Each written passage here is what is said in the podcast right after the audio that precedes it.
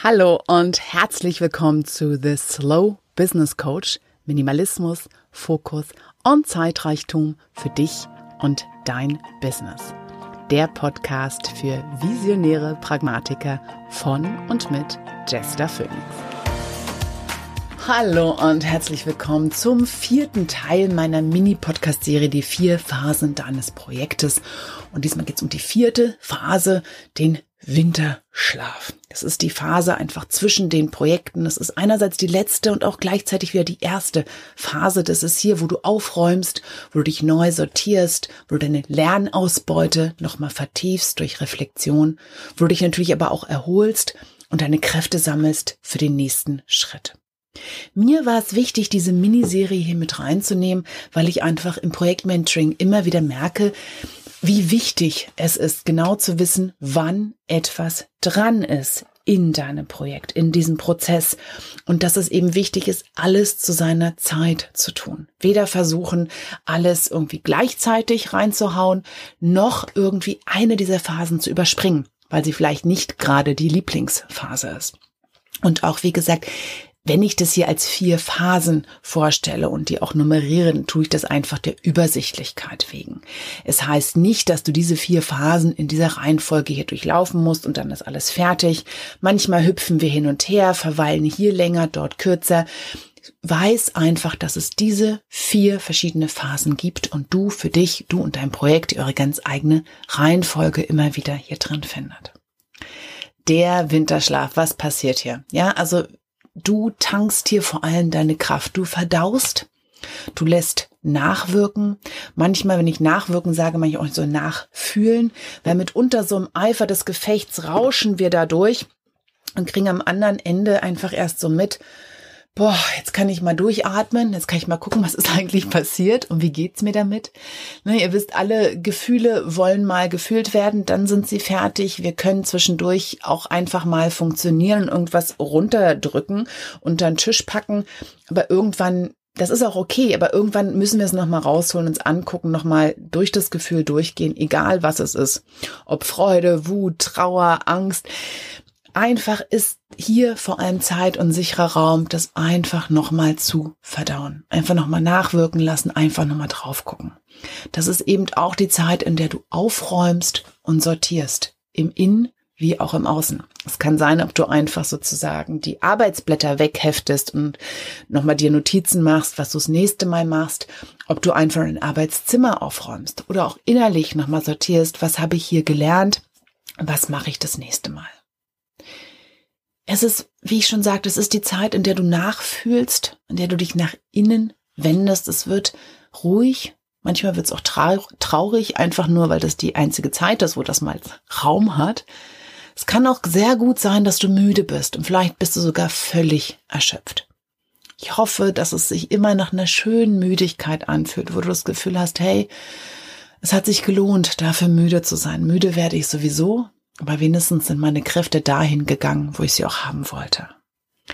Worauf du achten solltest, ich merke, oder die Leute, die zu mir kommen, mit dem Bedürfnis, mit mir zu arbeiten, sind häufig auch diejenigen, die diese Phase gerne überspringen, weil sie sich so unaktiv und damit unproduktiv anfühlt und wir einfach das Gefühl haben, ähm, ach, da passiert ja nichts, ja, ja, schnell, ich mache mir einen Kaffee und weiter geht's. Und es fühlt sich auch nicht unbedingt immer angenehm an. Ja, das Ausruhen, weil wenn ich auch sage, das ist die Zeit, wo wir nachfühlen, wo wir aufräumen. Alles, was wir vorher einfach unter den Tisch gekehrt haben, das kommt jetzt raus. Das will nochmal nachgefüllt werden. Und das ist nicht etwas, wo wir unbedingt immer hier schreien. Ja, es ist für uns emotional manchmal auch einfacher, auch sicherer, in dieser Schnellphase zu sein. Da müssen wir es ja nicht mitkriegen, da müssen wir es nicht spüren, da packen wir irgendeine Aktion drauf und weiter geht's, juhu. Nein, diese Phase braucht es eben auch. Ja, viele Dinge, die zum Burnout und zur Erkrankung führen, sind eben auch, dass wir diese Phase überspringen dass wir sie, dass wir nirgends Zeit dafür finden, das alles eben auch mal dahin zu packen, wo es hingehört, hingefühlt, ja, wo die Gefühle hinkommen. Und für viele von uns hat es eben auch so eine Zeit, die ist unaktive, da kommt gleich so ein schlechtes Gewissen. Ja, da hast du das Gefühl, ich habe die Pause gar nicht richtig verdient, weil hm, so müde bin ich ja gar nicht. Das kann ich ja mit einem Kaffee eben wieder lösen, das Problem der Müdigkeit. Und das Ergebnis war ja gar nicht so toll. Also, hm, warum brauche ich hier eine Pause? Eine Pause hat nichts mit Verdienen zu tun. Die Phase gehört einfach dazu wie das Ein- und Ausatmen. Da würdest du auch nicht sagen, so, ich habe es mir jetzt ausatmen mal verdient, weil ich habe eingeatmet. Du weißt, sie sind einfach nur eine, zwei Phasen eines Ganzen. Das hat nichts mit Belohnung zu tun. Das hat auch nichts mit zu tun, so jetzt darfst du mal. Und da muss auch was entsprechendes rauskommen. Es gehört einfach nur dazu. Überspring diese Phase nicht, auch wenn sie sich vielleicht manchmal für dich ähm, unangenehm erstmal anfühlt oder du dich unsicher fühlst, da drin nichts zu tun. Ja, diese Stille auszuhalten, sich selber auszuhalten. Manchmal ist es nicht das Angenehmste, mit uns allein zu sein. Dann ist es sicherer, ach, ich bin so beschäftigt, ich muss hier hinterher rennen. Gönn's dir einfach. Weil wenn alles gut geht, vertiefst du einfach deine Ausbeute hier ganz besonders. Du hast Zeit für Reflexion, du hast Zeit, deine Kräfte nochmal wirklich zu sammeln, zusammenzubündeln, das, was du gelernt hast, nicht einfach irgendwann nochmal wiederholen zu müssen, weil du die Zeit nicht genommen hast, es wirklich tief zu lernen, tief in dir aufzunehmen. Wir haben so viel Wissen. Einer der Hauptsätze, die ich immer wieder sage, wenn ich mit meinen Leuten um den See laufe, mit meinen Klienten, sagen, ja, Jester, das weiß ich doch einfach. Dann sage ich, ja, du weißt viele dieser Dinge, aber du rennst an dem Wissen vorbei und dich mit all diesem Wissen, was du weißt, weil du bist ja nicht blöd, viele, vieles von dem, was wir falsch in Anführungsstrichen machen, falsch in dem Sinne, dass es uns nicht gut tut, dass unserem Projekt, unserer Arbeit nicht gut tut, kommt einfach daher, dass wir das Gefühl haben, ja, ich habe es im Kopf ja verstanden, aber wir rennen weiter. Das ist der Punkt, wo du dich hinsetzt mit dem Wissen. Das ist der Punkt, wo du sagst, okay, im Kopf heißt verstanden, jetzt nehme ich mir Zeit, auch in meinem ganzen Rest, ich bin ja nicht nur mein Kopf, ich bin mein Körper, meine Emotionen, auch das Wissen sitzt nicht nur hier oben drin. Das Wissen geht viel, ganz viel, viel tiefer. Damit es Zeit hat, einzusacken, damit es Zeit hat, Teil von dir zu werden und von deinem Selbstverständnis, braucht es diese Phase, so wie du nachts schläfst. Nachts schlafen ist das Beste, was du tun kannst, nicht um zu lernen, um, damit es wirklich das Zuhause in dir findet. Und du hast so viel reingesteckt in dieses Projekt, ja, in all den anderen Phasen. Bring es doch einfach bis zum Ende und genieß die gesamte Ausbeute. Alles, was du hiervon mitnehmen kannst, aus allen Fehlern, die du lernen kannst, damit du sie nicht nochmal tun kannst. Und du hast eben doch einfach hier deine Ruhe.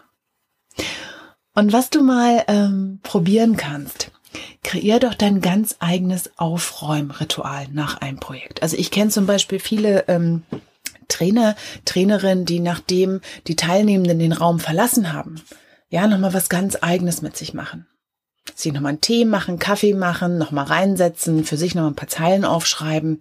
Es ist nicht zu Ende, wenn die letzten Teilnehmenden gegangen sind. Dann ist es klar, dann räumen wir den Raum noch auf, lüften, verlassen den, so wie wir ihn vorgefunden haben. Wie kannst du das auch in anderen Bereichen so tun? Wie kannst du für dich dein ganz eigenes Ritual danach nochmal einführen, dass du wirklich ähm, dieses Aufräumen eben auch etwas hat, was nicht nur zum Saubermachen dient, sondern eben doch, dass alles an seinen Platz kommt. Und manchmal ist dieser Platz eben auch neu. Was ich dir auch mitgeben kann, sind meine drei Ausbeutefragen. Diejenigen von euch, die schon mit mir zusammenarbeiten, sind ja in dieser Freitags-Ausbeute-E-Mail-Liste drin. Und die Fragen gebe ich dir aber auch gerne hier mit natürlich. Vielleicht hast du sie von mir auch schon gehört. Und zwar die lauten. Die erste ist, was habe ich über mich gelernt? Ja, also wenn du rauskommst aus diesem Projekt, aus diesem Dings, was du geschafft was hast du über dich gelernt?